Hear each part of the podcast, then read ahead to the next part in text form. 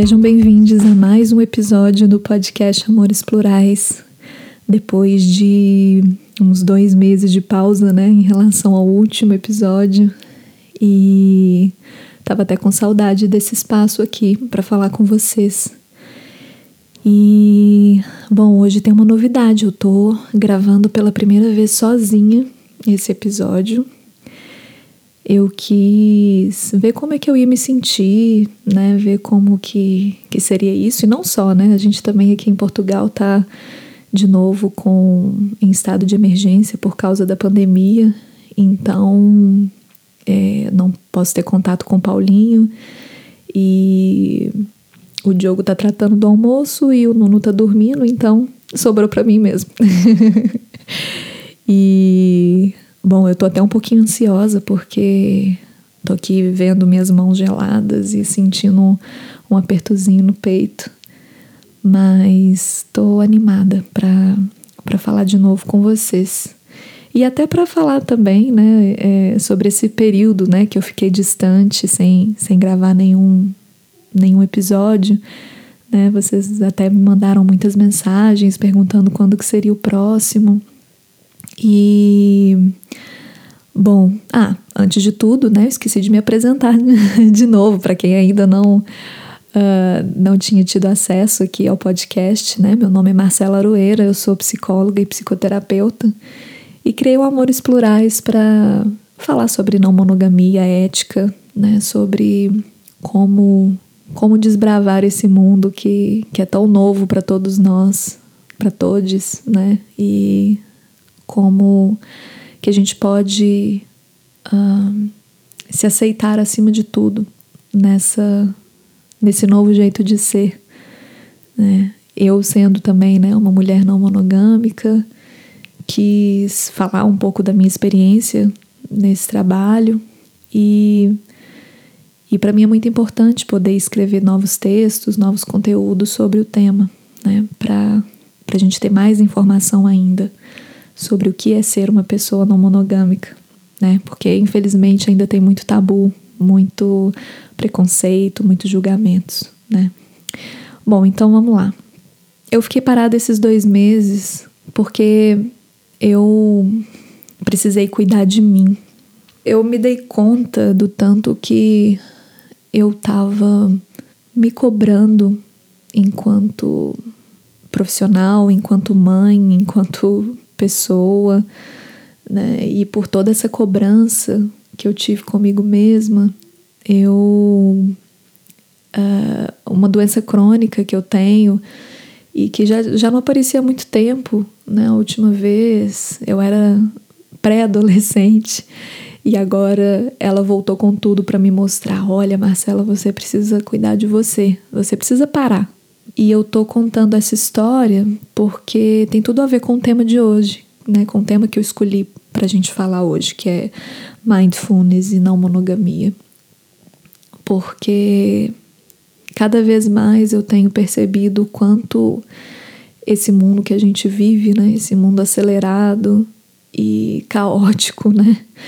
Uh, né? A gente vê aí as eleições presidenciais pelo mundo elegendo pessoas que não têm o mínimo preparo né, para cuidar de outras pessoas de alguma forma, né? E, e, e isso me preocupa muito, né? Para onde que nós estamos caminhando.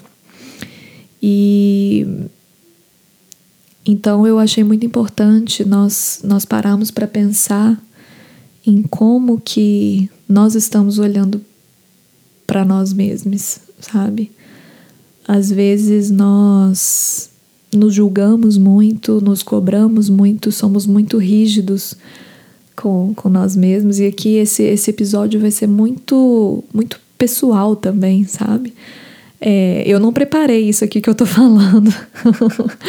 isso tá, tá saindo tudo da minha cabeça agora.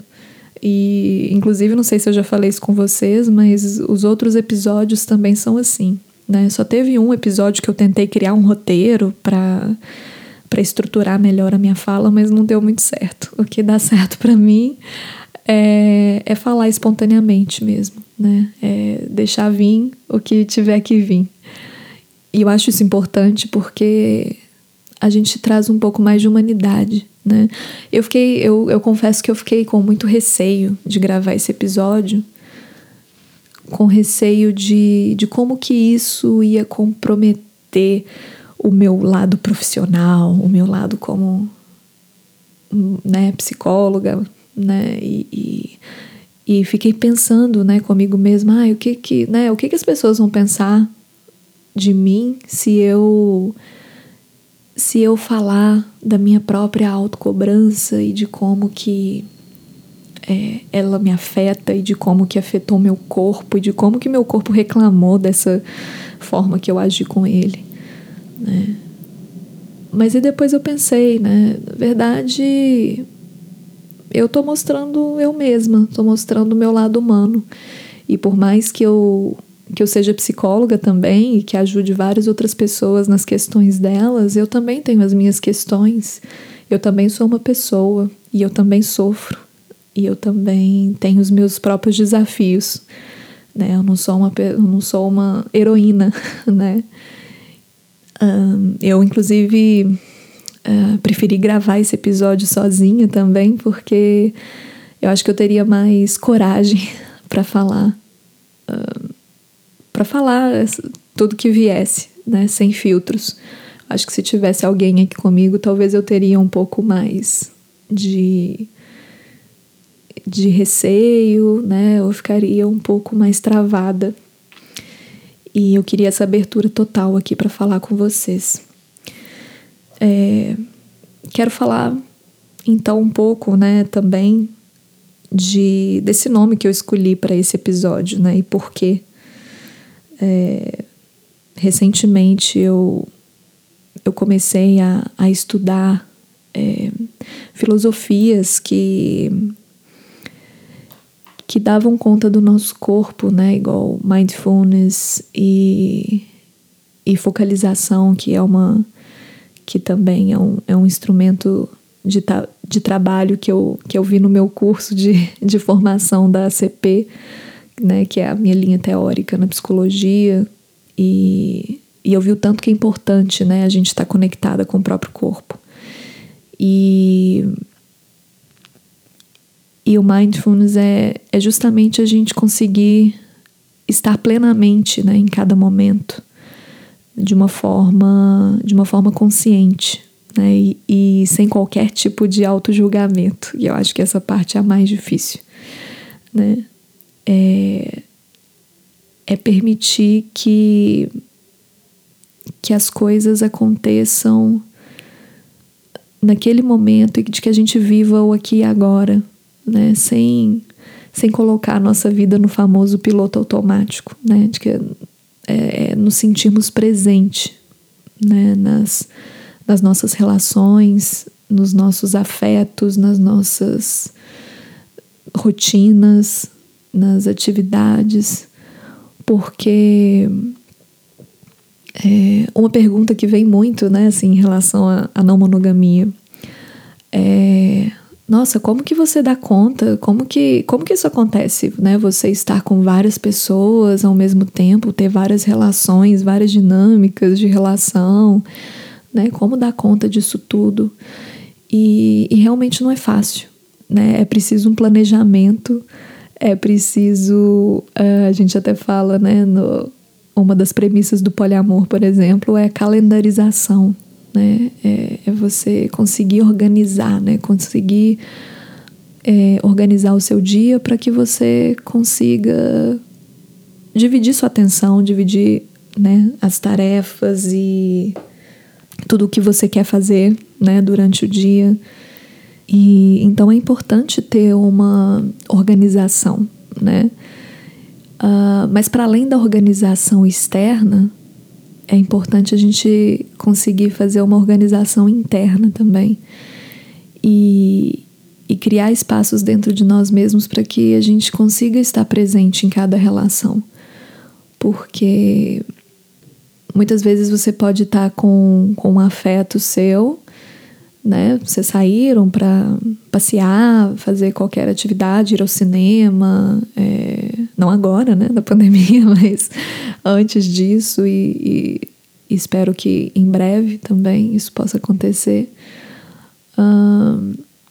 e aí, uh, só que aí você tá com a cabeça numa outra pessoa com quem você se relaciona e começa a mandar mensagem para essa outra pessoa. E aí mais tarde, quando você tá com essa outra pessoa com quem você estava mandando mensagem, você tá pensando na outra. E isso a gente faz com várias coisas na nossa vida, não só nas relações não monogâmicas, né? É, é engraçado como que o foco vai para isso por ser uma novidade para a maioria das pessoas. Então, nossa, é, é, impossível, né? Como, como fazer isso? Mas a gente não pensa que isso já acontece em várias outras áreas da nossa vida, né? A gente tem que dividir o nosso, a hora do trabalho, a hora do lazer, a hora da, uh, do, dos, do, do, encontro com os amigos, né? Amigues, e, e a gente tem que né, se ver nessas, em várias dessas situações. E vocês já, vocês já devem ter visto pessoas, por exemplo, que estão num, num jantar com amigas e não larga o, o celular porque está tratando coisas de trabalho. Então, é, eu tenho percebido que e tem chegado para mim muito, né, muitas questões, muitas queixas disso, né, de de não conseguir estar no presente, de ou estar tá muito preocupado com, com o passado ou muito preocupado com o futuro. E a gente esquece de viver o agora. Nós não somos ensinados a nos conectar com os nossos próprios momentos. Nós estamos quase sempre ou olhando para o passado ou olhando para o futuro. Né? A conexão com, com o momento presente fica muito difícil né? nesse mundo de cobranças que a gente vive, que gera ansiedade né? E, e de uma forma geral também nas relações. Então, às vezes, a gente permite que a tecnologia invada muito né, a, a nossa vida e isso influencia diretamente é, nas nossas vivências e essa inclusive é uma é uma dificuldade que eu também tenho né de de conseguir criar espaços e estar neles por inteiro. Esse é um dos meus principais desafios também. E, e para a gente conseguir fazer isso, uh, nós precisamos conseguir nos conectar com o nosso próprio corpo e perceber o que, que, eles, o que, que ele está nos dizendo, né? quais sinais que eles que ele está mandando para a gente, que a gente deixa passar despercebido. Como que eu me sinto? Por que, que às vezes eu tenho essa esse impulso de de pegar o celular na hora que eu tô com alguém, de, de não estar presente naquele momento? Será que é uma fuga? Será que é, eu não tô querendo estar naquele lugar? isso, isso é uma forma de se autoconhecer também, né? É uma forma da gente perceber como que nós estamos naquele espaço e se nós estamos nos obrigando a estar naquele espaço. E isso também acontece quando nós estamos na fase de nos questionar se a não monogamia é para nós mesmos. Se se eu quero vivenciar esse modelo relacional, se ele faz sentido para mim. Esse é um convite que eu faço, sinta no, no seu corpo. Quando você fala sobre não monogamia, como que seu corpo responde? Você sente ansiedade, você sente medo, você sente tristeza, prazer. E isso assim, eu não falo no sentido de, ah, se você estiver se sentindo assim, não é, não é por aí que você deve ir. Não, não necessariamente. Né? Às vezes aquilo é uma sensação momentânea que você precisa mesmo é, vivenciar durante um tempo, que aquilo às vezes faz parte de um aprendizado. Eu, por exemplo, aprendi muito com essa com esse período que eu fiquei, que eu tive que me afastar um pouco das redes sociais e tive que me afastar um pouco do Amores Plurais, porque é isso, eu tive que me escutar e me perceber e perceber quais eram as minhas necessidades naquele momento. Porque meu corpo estava adoecendo. E ver o meu corpo adoecendo por uma decisão que eu tomei foi muito doloroso para mim. Eu percebi que eu estava negligenciando meu próprio corpo. E, e que eu demorei muito para perceber o que, que ele estava me dizendo. Então, pensem sobre isso. Eu lembro de um filme, que até é um filme bobinho, de, de assistir à tarde, assim, comendo pipoca. Mas uh, eu não sei se aqui em Portugal o nome dele é diferente, mas no Brasil o nome dele era Clique, com Adam Sandler. E, e eu lembro que eu chorava toda vez que eu assistia aquele filme. Era um filme que talvez, não sei se você, se a maioria de vocês conhece, mas era um filme em que você conseguia é, parar a vida com controle remoto. Você conseguia parar, avançar e, e voltar também. É, e, e, o, e o personagem do Adam Sandler, quando ele acha o controle, ele fica ele fica super feliz e super empolgado porque ele conseguia é, pular os jantares chatos de família, ele conseguia pular a birra do filho, conseguia pular a briga com a esposa e só que ele começou a fazer tanto isso, ele começou a pular tantos capítulos da vida dele que num determinado momento é, o controle passou a quase que tomar a vida própria e a pular automaticamente, mesmo em momentos que ele não queria. Né? No momento que ele foi promovido no trabalho, no, no momento legal com a família, no momento de lazer que ele não queria pular, mas aí o controle já estava viciado e aí pulava sozinho. Até um determinado momento de que é, ele se deu conta de que ele pulou a morte do pai. E, e eu lembro que essa é uma das, das dos momentos mais, mais fortes assim, né, para mim. É, ele ele ele depois que ele num determinado momento que ele consegue voltar, né, para ver as partes que ele que ele pulou da vida dele, ele consegue ver uma parte que ele estava ali só no trabalho, o tempo inteiro no trabalho, e que o pai vai visitar ele no escritório para falar alguma coisa e ele nem olha para o pai dele, ele continua fazendo as coisas que ele que ele estava fazendo. E e aí ele né, depois que ele percebeu, se deu conta que o pai morreu, ele ficava rebobinando toda vez aquela cena e falando: "Eu te amo, pai. Eu te amo." E dava um beijo no rosto dele. Mas aquilo já tinha passado. E quantos momentos na nossa vida nós nós fazemos isso, nós aceleramos o tempo e depois não não tem como voltar atrás.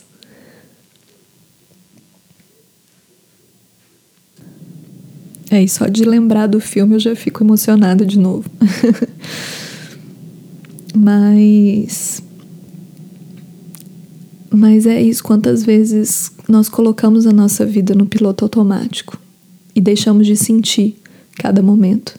Ontem mesmo eu estava colocando o Nuno para dormir e, e eu, antes de colocar ele na cama, eu deixei ele em cima de mim e percebi que ele já não cabe mais uh, do meu na, naquele espaço entre o meu pescoço e, e a minha cintura.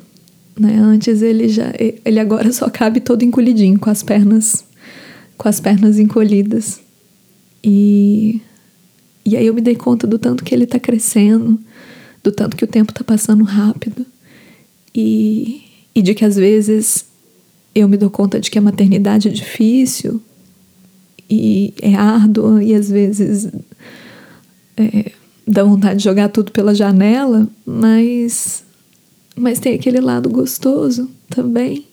e, e de que eu preciso aproveitar cada minuto, porque daqui a pouco não vai ter mais, daqui a pouco ele já vai estar tá aí com 5, 6, 10 anos e ele já vai ter a vida dele. Esse é o momento de aproveitar essa idade que ele tem agora, né? E e, e é isso que que essa pandemia que a gente está passando, acho, está nos ensinando também. Né? Quantas pessoas estão distantes umas das outras, né? Às vezes, igual na minha situação, até em países diferentes, né? A família está em outro continente e, e não tem nada que a gente possa fazer. As, as fronteiras estão fechadas, nós precisamos ficar em casa para esse vírus não ser transmitido. Perdemos aí várias oportunidades, né, de estarmos juntos com, com as pessoas que a gente ama. E isso me, me fez pensar o tanto que as relações importam, o tanto que, quando eu penso no sentido da vida, o que sobra são as relações que a gente constrói. Não é o dinheiro que a gente ganha, não é fama, não é status, não é nada disso. É, são as relações, são as pontes que a gente constrói aí em direção às pessoas que a gente ama. E, e a não monogamia é isso, né? A não monogamia permite que a gente construa pontes em direção, em várias direções, né? E permite que a gente olhe as relações de uma forma mais horizontal. Permite que, que a gente consiga pensar que uma amizade não vale menos do que uma relação afetivo sexual só porque é uma amizade. De que elas valem a mesma coisa. De que uma coisa que eu gosto de fazer, um prazer que eu tenho em em tocar um instrumento, ou cantar uma música, ou ler um livro, também é tão valioso quanto aqueles momentos que eu passo com os meus amigos e amigas. A não monogamia ensina que as relações podem durar anos, mas elas também podem durar um dia e ser tão especial quanto aqueles anos que a gente viveu com uma outra pessoa. E os anos que a gente viveu com determinada pessoa não são superiores a uma tarde que eu vivi de uma forma totalmente plena com uma outra pessoa ou até comigo mesma. Não precisa nem necessariamente ser com outra pessoa, mas vocês estão percebendo que que essas barreiras sociais que são colocadas nas nossas relações não fazem sentido. Cada vez mais eu eu me dou conta disso, de que de que os afetos que a gente constrói eles eles só servem para para acrescentar na nossa vida. E até mesmo o nosso amor próprio acrescenta na nossa vida a forma como nós nos relacionamos com nós mesmos já é um espelho das nossas relações exteriores, né? já é um espelho da forma que, como, como nós vamos nos, nos relacionar com, com os outros. Então, se eu estou sendo negligente comigo mesma, eu vou ser negligente com as outras pessoas. Mas se eu estou cuidando de mim, eu também vou conseguir cuidar das outras pessoas. E se eu conseguir me permitir ser eu mesma, sem julgamentos, eu também vou conseguir não julgar as outras pessoas. E é isso. Acho que é isso que eu queria falar para vocês hoje. Talvez esse episódio fique bem mais curto do que os outros, do que os anteriores. Mas aqui eu também não tô medindo. não tô medindo isso com uma régua. E nem quero. Inclusive, isso é uma, é uma coisa que, que eu tentei fazer, né? Eu tentei estruturar, eu tentei me encaixar num padrão de, ah, eu vou fazer um podcast, vou fazer um, um episódio do podcast a cada 15 dias e vou cumprir com isso. Mas essa não sou eu. Tudo bem, eu preciso me organizar e eu quero me organizar um pouco mais do que eu tô agora, né? Mas eu não quero uh, me, me forçar a entrar no molde que, que eu não caibo, né? Eu quero. Eu não quero que isso, isso vire uma obrigação, porque isso para mim não. Isso é uma coisa que eu quero fazer. Isso não pode virar uma obrigação, né? Tipo, ai, que saco, vou ter que ir lá gravar mais um episódio do podcast. Ai, não vejo a hora disso terminar. Não, não é isso que eu quero, né? Eu quero que, que venha inspiração, eu quero que venha a vontade, que surja esse, esse, esse desejo de, de vir gravar para vocês, porque senão não vai ser verdadeiro e não vai passar a mensagem que eu quero passar. E eu não quero eternizar esse esse esse mau exemplo. Aqui, né? Um, um, um julgamento, um mau exemplo, né? Mas. Mas é, porque. Acima de tudo, o que eu quero. O que eu quero passar aqui é a mensagem de nós nos respeitarmos, respeitar o nosso ritmo, respeitar o nosso tempo, respeitar o percurso próprio de cada um. Claro, respeitando as pessoas que estão perto da gente também. Mas é muito importante que a gente consiga nos ouvir. E é isso. Um beijo e se quiserem me mandar mensagens depois no, no Instagram do Amores Plurais, é arroba amores underline plurais. É, mesmo que eu não responda na hora, vai estar tá, vai tá lá gravado e assim que eu conseguir eu respondo. É, Para mim é cada vez mais uma honra e eu me sinto cada vez mais orgulhosa por, por esse projeto. Ele é muito importante para mim e, e eu quero que ele cresça, mas eu quero, acima de tudo, que ele cresça com qualidade e com verdade e com autenticidade. É isso. Beijos.